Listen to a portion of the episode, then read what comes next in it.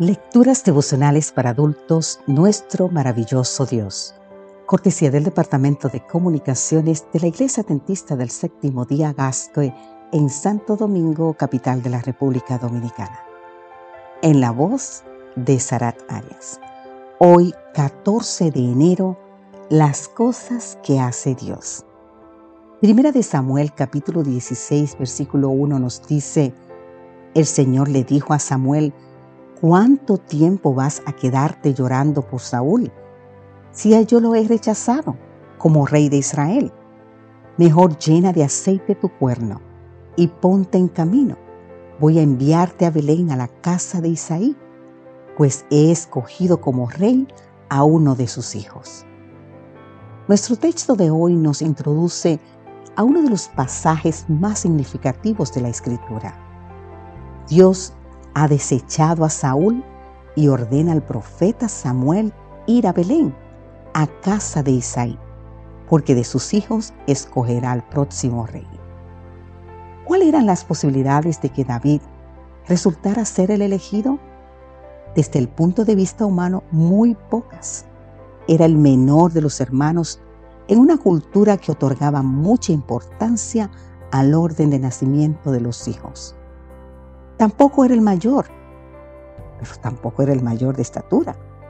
Eliab, en cambio, no solo era el mayor, sino que además era el de mejor apariencia física.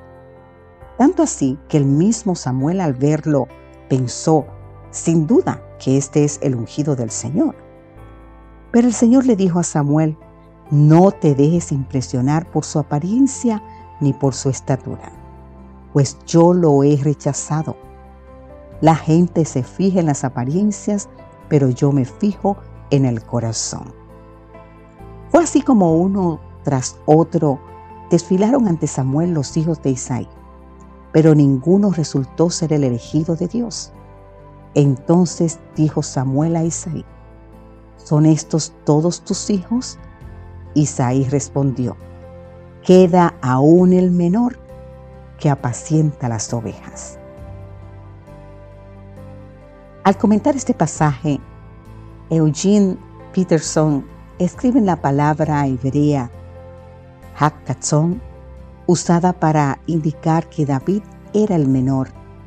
También sugiere la idea de insignificante, de no importar mucho, lo cual se confirma por el hecho de que Isaí ni siquiera pensó en él cuando hizo desfilar a sus hijos ante Samuel. Sin embargo, fue precisamente David el más joven, el menos impresionante, el que realizaba el trabajo más humilde, a quien Dios escogió para ser el siguiente rey de Israel. ¿No es esto maravilloso?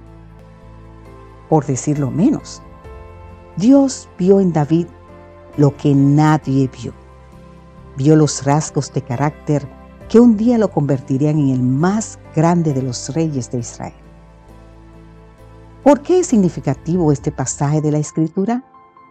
Porque el mismo Dios que vio en David lo que nadie más vio y lo escogió, también ha visto en ti, querido amigo, querida amiga, los mejores atributos de tu carácter y te ha escogido, no solo para reinar con Él, sino además para que lo representes hoy donde quiera que estés. Oh, las cosas que hace Dios.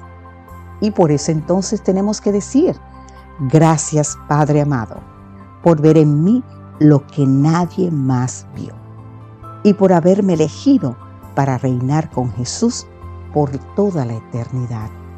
Amén.